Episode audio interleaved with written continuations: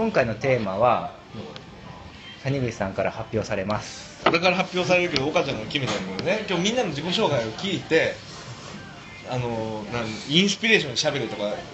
それはそれはあのプロデューサー岡山の指令でしたので私はね呼ばれてる芸人ですから言われた通りやるだけですけど。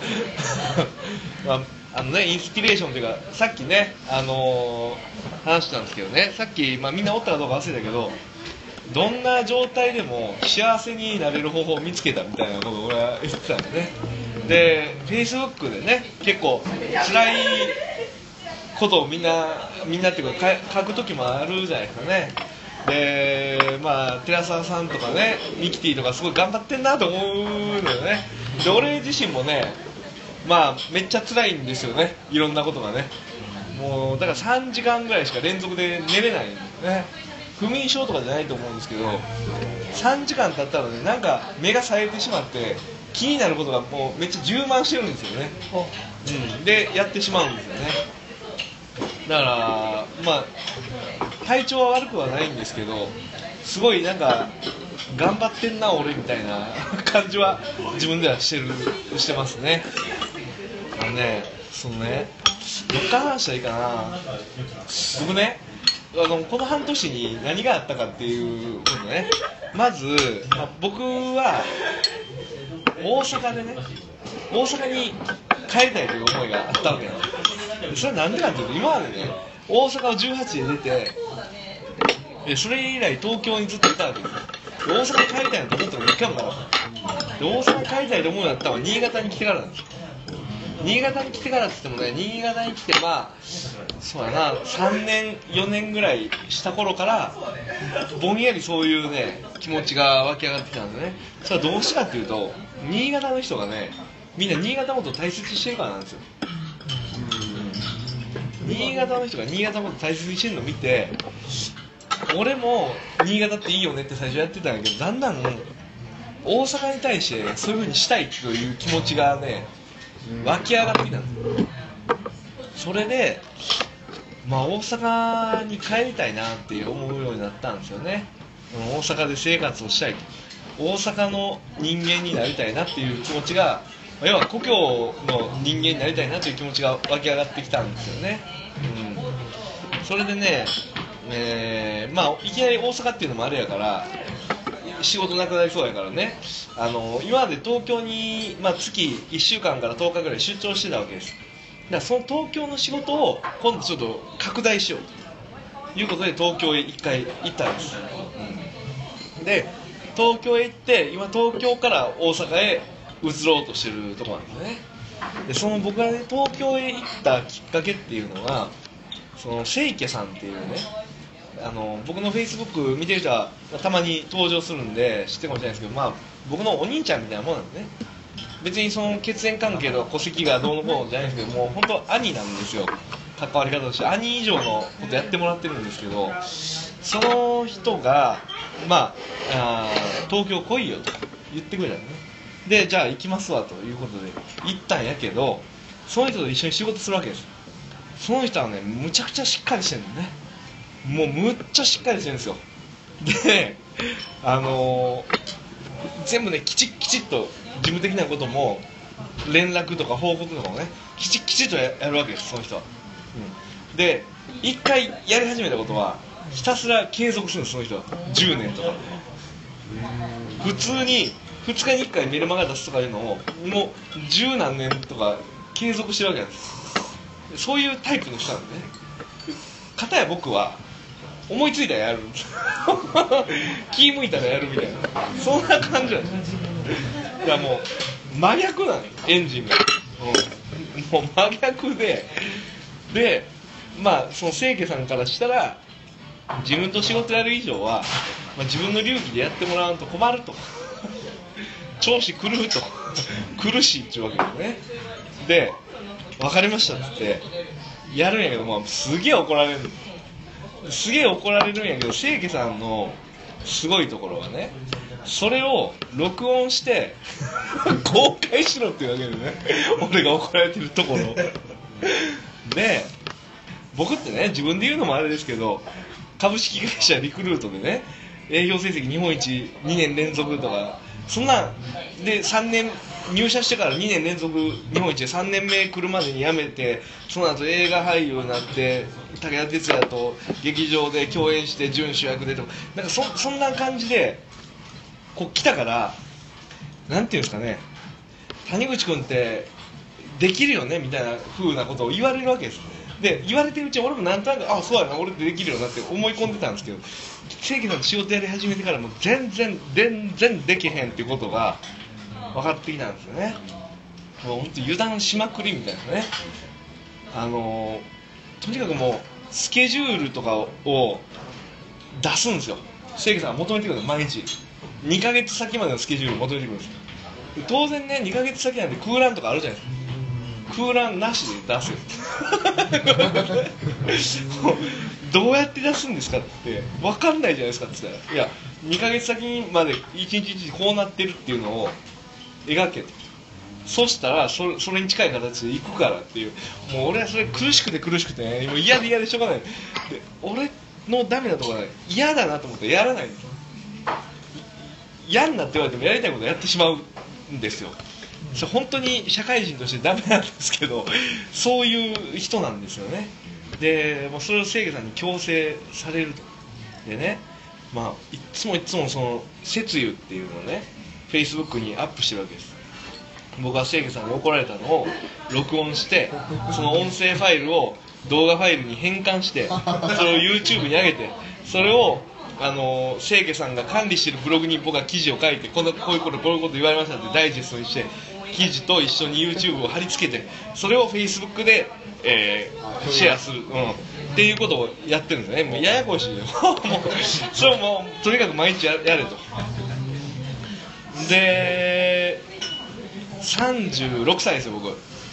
36歳でねそれなりにそれなりにですけどねお山の大使だけど、まあ、実績もあると。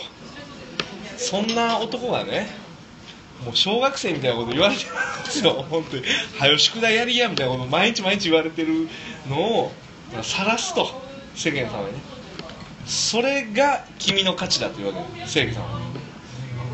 えっって思うじゃない。俺の価値なんてさももっと俺がかっこよくてもっと俺がいかにできるかっていうのを言った方がさねあの谷口君はいろいろ破天荒でむちゃくちゃだけどむめっちゃ仕事できるよっていう方がええやんって思ったよ。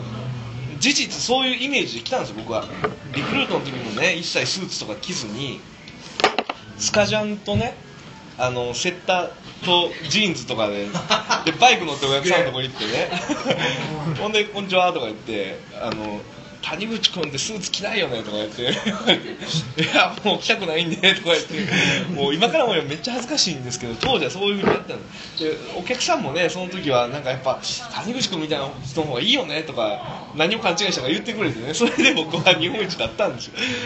ほんでねたまにスーツとか着てお客さんのとこ行くと今日なんかあんの？みたいな感じだと。いやたまにはスーツも着ようかなと思ってびっくりしたよ谷口君が。よっぽどクレーム出したのかと思ったよとか。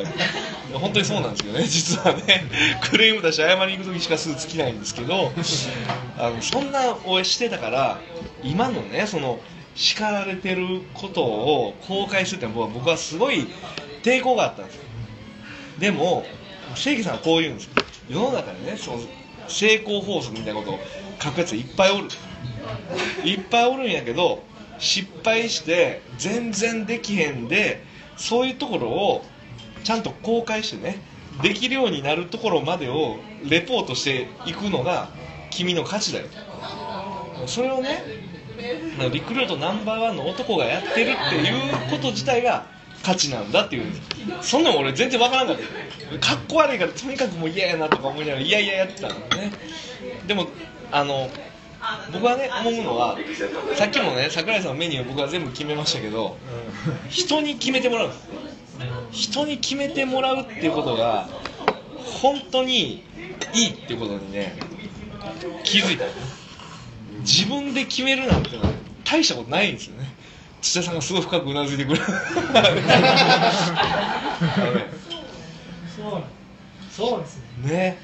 人に決めてもらうということがね本当に自分の価値はねね。深いですよ。自分の価値は自分じゃ分かんないんですよ、うん、今日ね俺はねあのいつ言おうかと思って言いそびれてたけど寺澤さんの髪型がねあの前下がりボブね。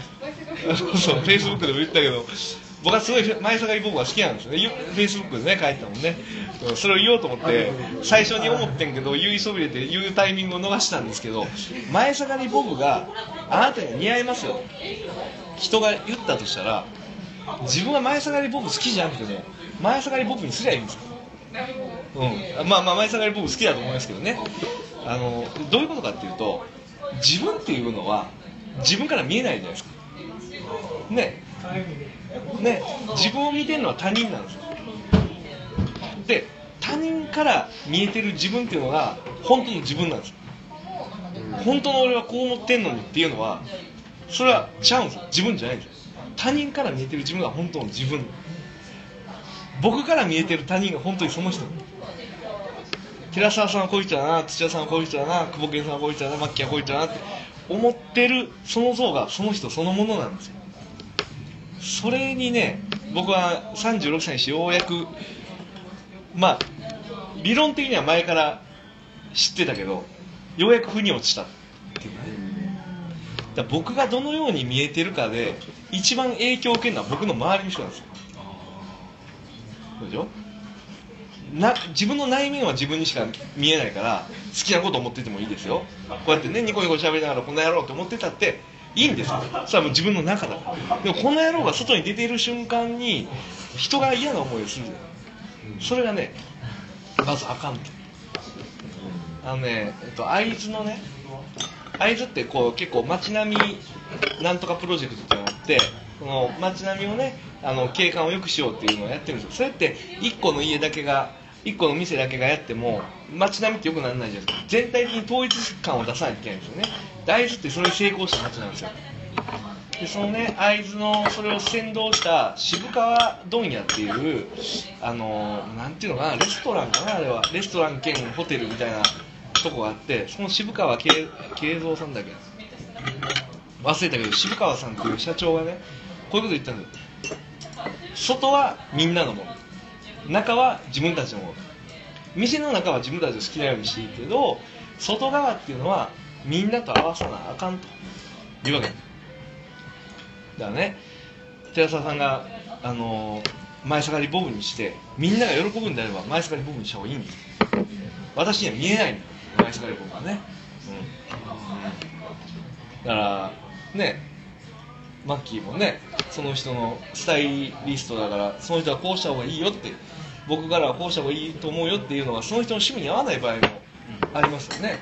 でもそれよりもやっぱその人はマッキーの言うことを素直に聞いておしゃれになったらいいと思うんですね、うん、だからみんなからどう見られてるかが問題です。人にどう見られてるかなんか気にすんなよっていう話がよくありますけど人にどう見られてるかだけを気にしろっていうこと、う んそう。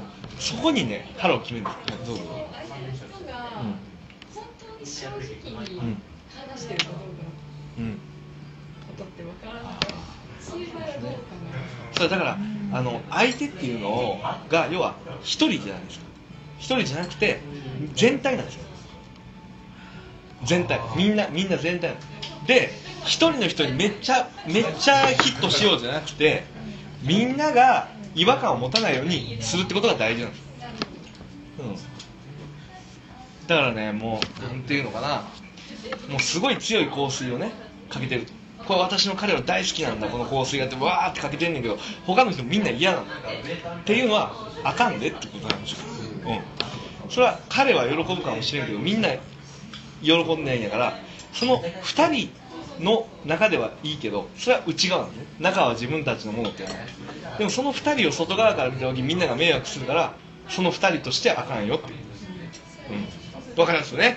だから人がねどう見られてるかっていうのを気にして右往左往するのはさ当然ダメ右往左往するのはこっちがいいのかなこっちがいいのかなって正しさを求めるからじゃないですか。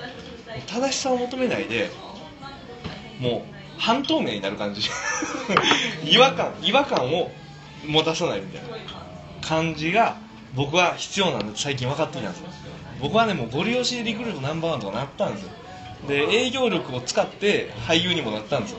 演技力じゃないです営業力でなったんですよ。ね。それで思うのはやっぱその当時ご利用しできるやつが偉いんやって思ったんですよ。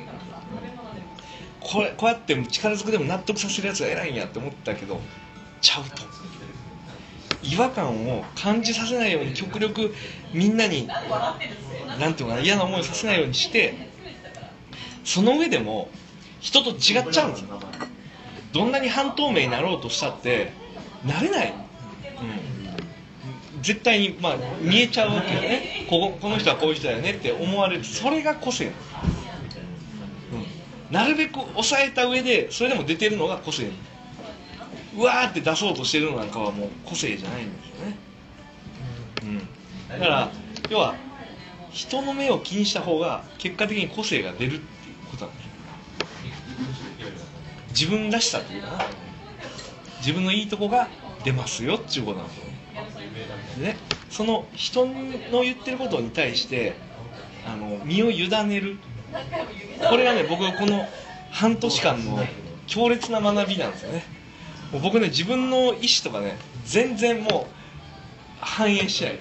もう僕ね11月ぐらいからフェイスブックで上げてる内容ねすげえ変わっていってるんですよ。徐々に。も う徐々に。どんどんね狭まっていってる 説教されてることとかしかもう書いてないの。うん。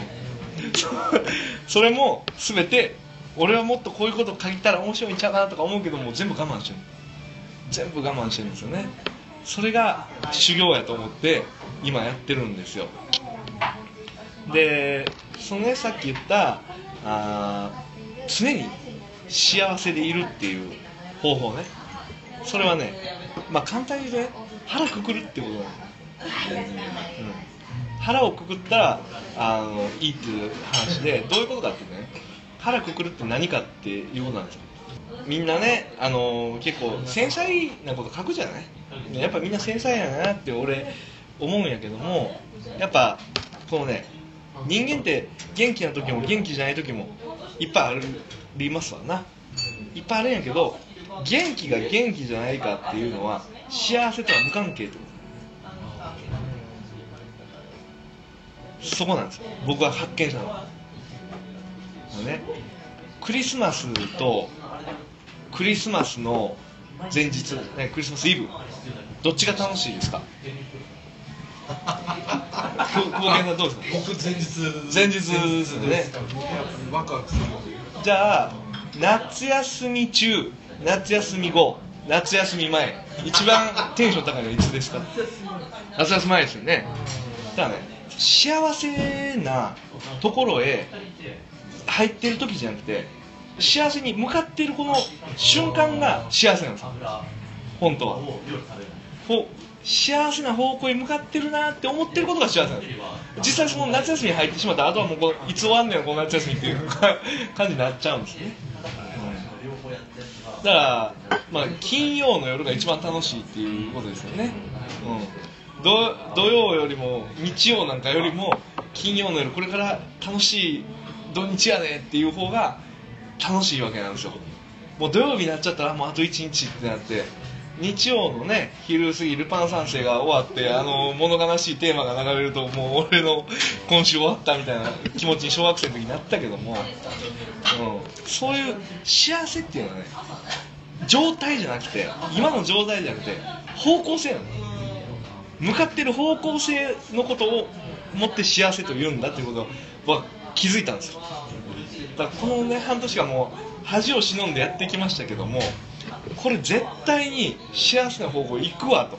絶対良くなるんやっていうふうにもう腹くくってるんですよね。もうななんていうかな。行くはずっていうふうに決めちゃってるっていうかねそうするとねあのー幸せになるんですよ。今の状態がどうであれ。最終的には肯定されるってことが分かれば人はね幸せでいられる。ある経営者の人がねこういうこと言ってくれたんです僕に東京の人で、えーその人はね一般社団法人7つと株式会社7つやってるんです。7が好きなんだよねとか言って。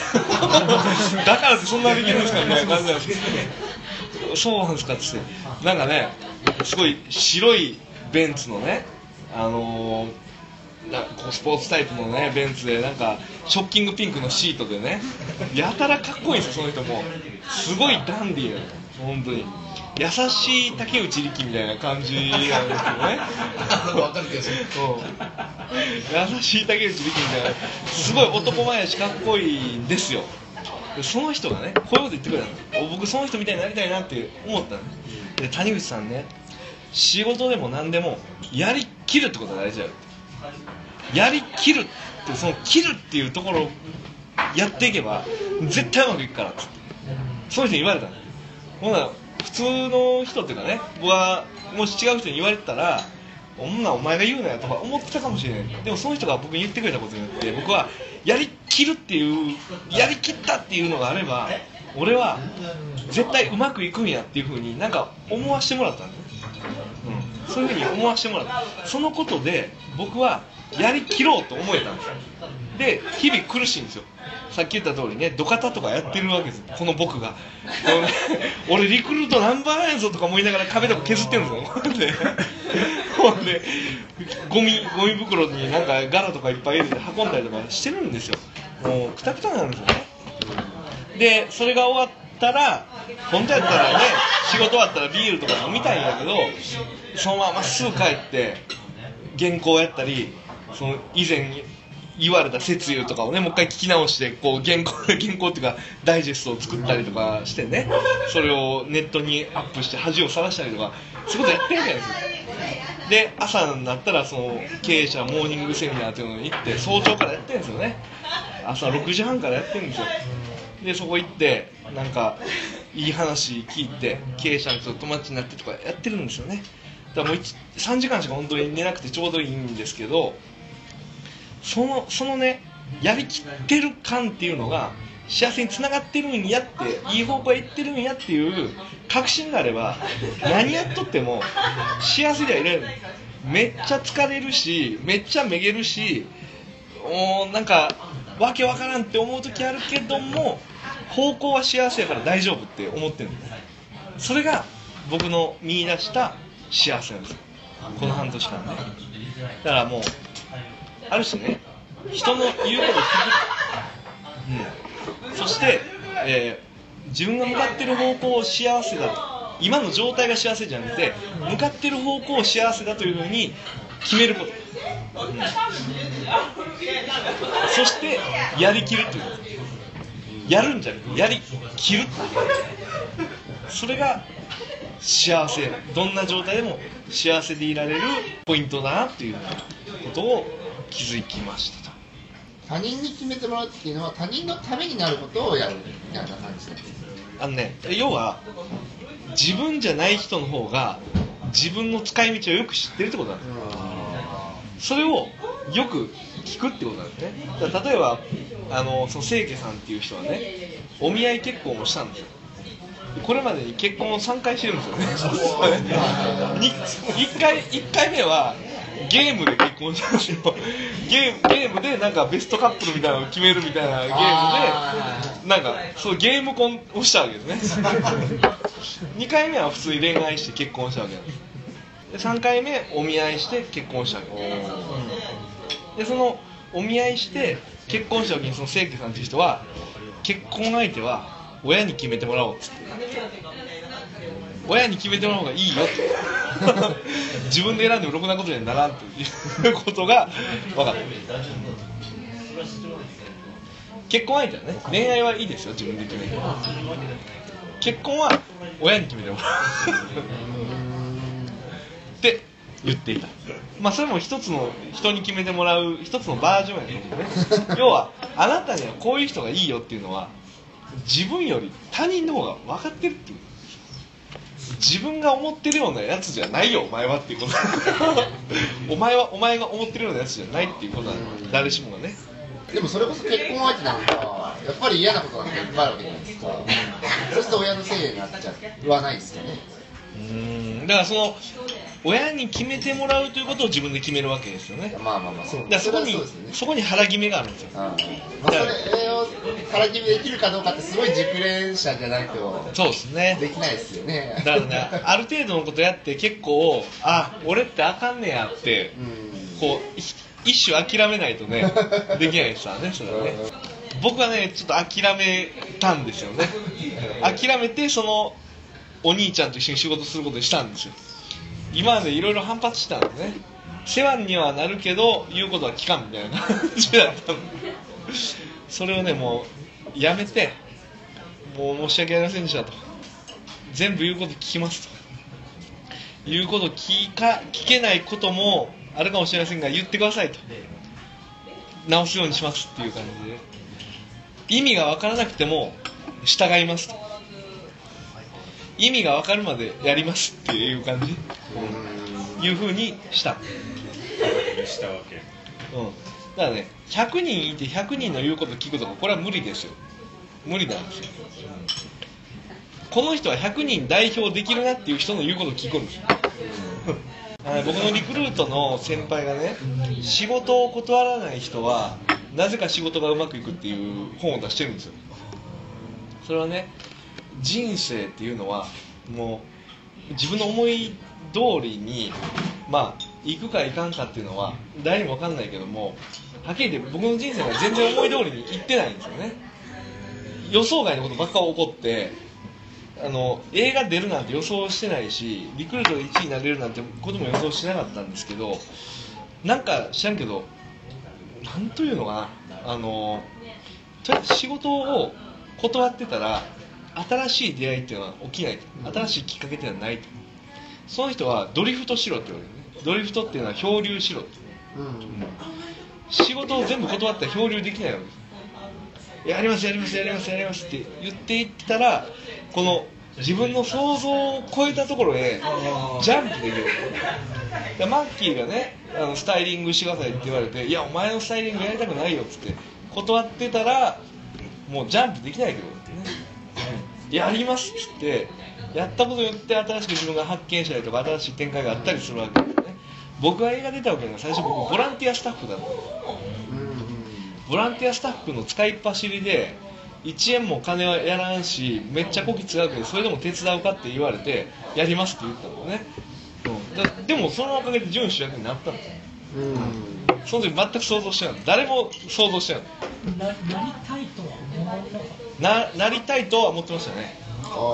なりたいと思ったしなれんじゃないみたいなことはなんかぼんやり思ってた。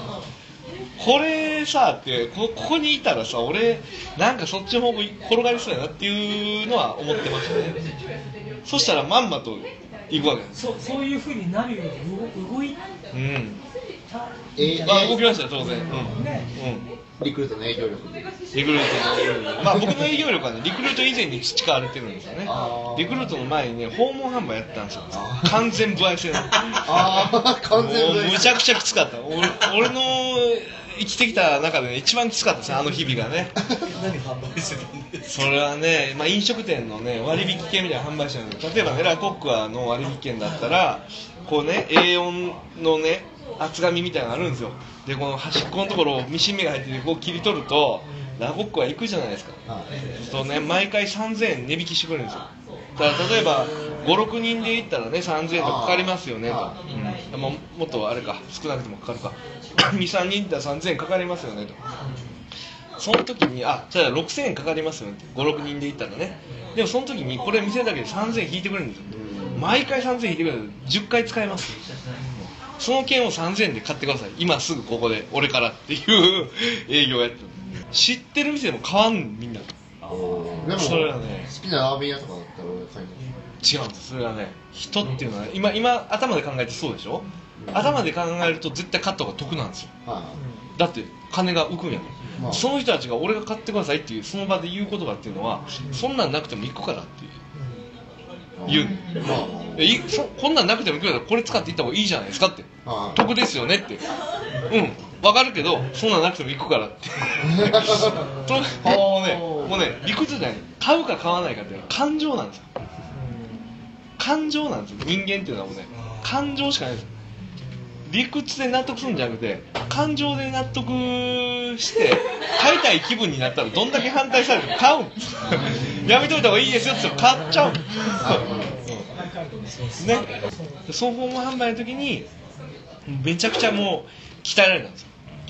で営業力とは何かということをね言うとね営業力っていうのは必ずその価格でお前からそれを買う人はいるっていうことをまず知ってると、うんまあ土田さんのとこでね1000万円で、えー軽バンが置いてあるとしますよね。軽バン1000万円でありえないじゃないですか。でもどっかに絶対その価格でそれを土田さんから買う人がいるんです絶対に。ただその人はどこにいるかわからないだけの話。っていうことを確信しててひたすらその人を探しまくれる人が営業力ある人。なんです口がうまいとかじゃないああそうなんだ。その価格ですお前から返す絶対いる。ただ人数が少ない。そいつに出会うまで頑張れ。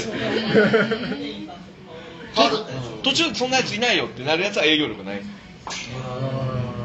いるいるって言ったやつが営業力あるやつ、まあ、だから営業力っていうのはそのその人を見つけるまでめげない力が営業力なんですよねであとまあ人の立場によりますけどその価格で君からそれを買う人はいるんだがその価格とかものをよりなんですかね角度が高いあの買ってもらえる人が多くなるようなところに調整していくことができる立場であればね、あうん、立場であればそれをやればいいけど、うん。決めれない人もいますよね。世の中の営業マンはほとんど決めれないんですよ。それはね、うん、そしたらもうその価格で分かってくれる人を探すっていうだけなんだよね。でも最終的にはさっきも言ったけど感情ですから。なんとなく買っちゃうんだよね。人は信念を持って物なんか買わない気づいたらなんとなく買ってるんですよ、うん、これには金出すぞとかいうのはねさほど多くはないんです。まあね家とかだったらもうそういうのあるかもしれないですけどね家とかですらなんとなく買ってる人が多いと思いますね。よくストーリーを売れみたいなことをね言いますけど物じゃなくストーリーを売るんだみたいなこと言うけど、まあ、それはそのなんとなくの流れを作るっていうだけの話なんで。ねあそれ聞いたら買うでしょみたいなのをなんとなく思わすだけ。でもそれ大切ですよね。大切ですね。なんとなくっていうのはやっぱりいいって思わせなきゃ欲しいっていうかこう対私に必要だなんとなく必要だっていうのをうん。思わせなきゃダメですよね。それをねどうやったら思わせるかっていうと、はなんとなくこれは買うでしょって自分が思ってることなんですよ。自分自身。そう自分自身が。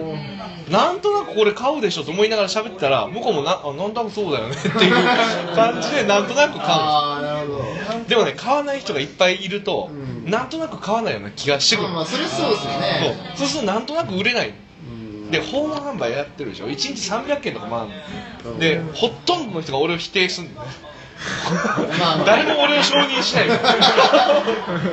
誰か俺を承認してくれみたいな気持ちなのよそのうちね10秒俺と喋ってくれたっていうだけでいい人やとか思うようになったりする。感覚おかしくなって本当ねおかしくなってるね。でそのなんていうのかな。その中でもなんとなく売れる感じっていうのを継続するっていうのがまあ営業力であり精神力なんですよね。さっき言ったこう幸せの方向に向かっていくっていう話ね。方向としてそっちへ行くっていうのがそれなんですよ。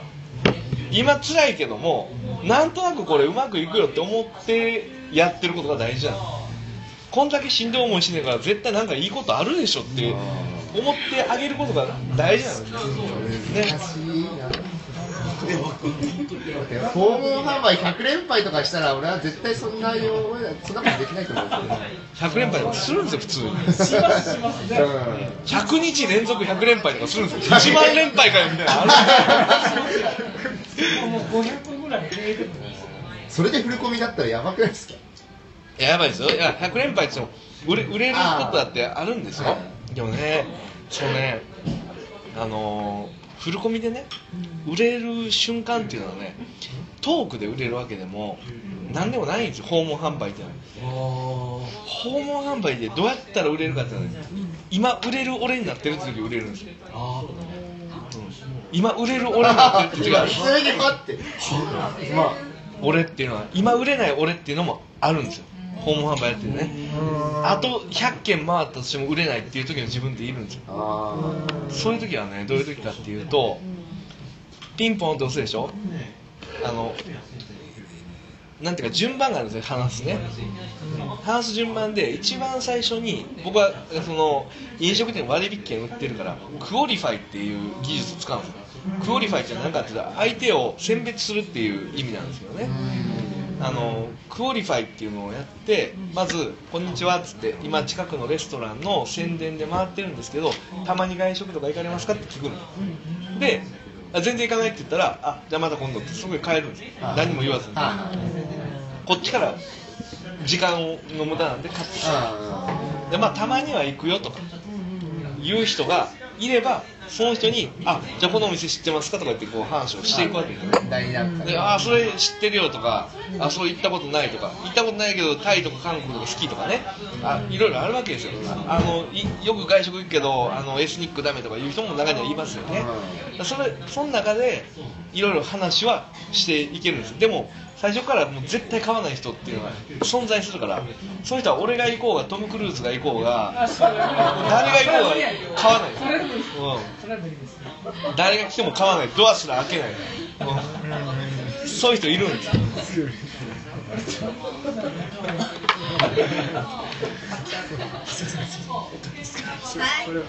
でねその qualify っていうのをやるんですけどそのね qualify はね勝手にこっちでねなんかもう売れない時ってねカットする方向に勝手にしてるんですよ。というというのはもうどうせ行きませんよねみたいな気持ちで聞いてるからあなんかね「あー」とか言ってる時点で「あんま行かないですかね」とかってこっちから誘導して行く方向へ行く売れる自分の時っていうのは「うーん」とか言ってるから「たまには行くんですよね」とか言ったら「うんまあそうかな」って。相手もなんとなくそういう風な話。こっちはなんとなくね「あ行くんですよね」って思ってればその方向なんとなく行くわけですよ。でどうせあんたも行かないよねって行かないって言うんだら俺を否定するんだろっていう風に自分がいじけてる時は売れない。んですよ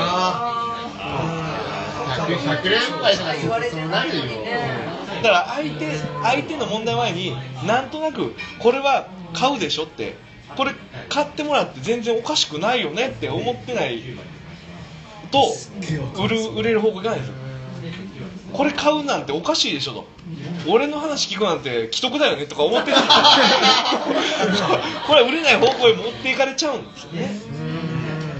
だからそういうななんとなく売れる方向なんとなくこの頑張りは幸せな方向行くぞっていうのを自分が思っていないとそっちの方向へはいかないと。それをまあ端的な営業というね分かりやすい結果が分かりやすいことで言うとそういうことなんです。うん。そうですね。第2部終わり。はい第2部え 気づいたら始まってる。第二部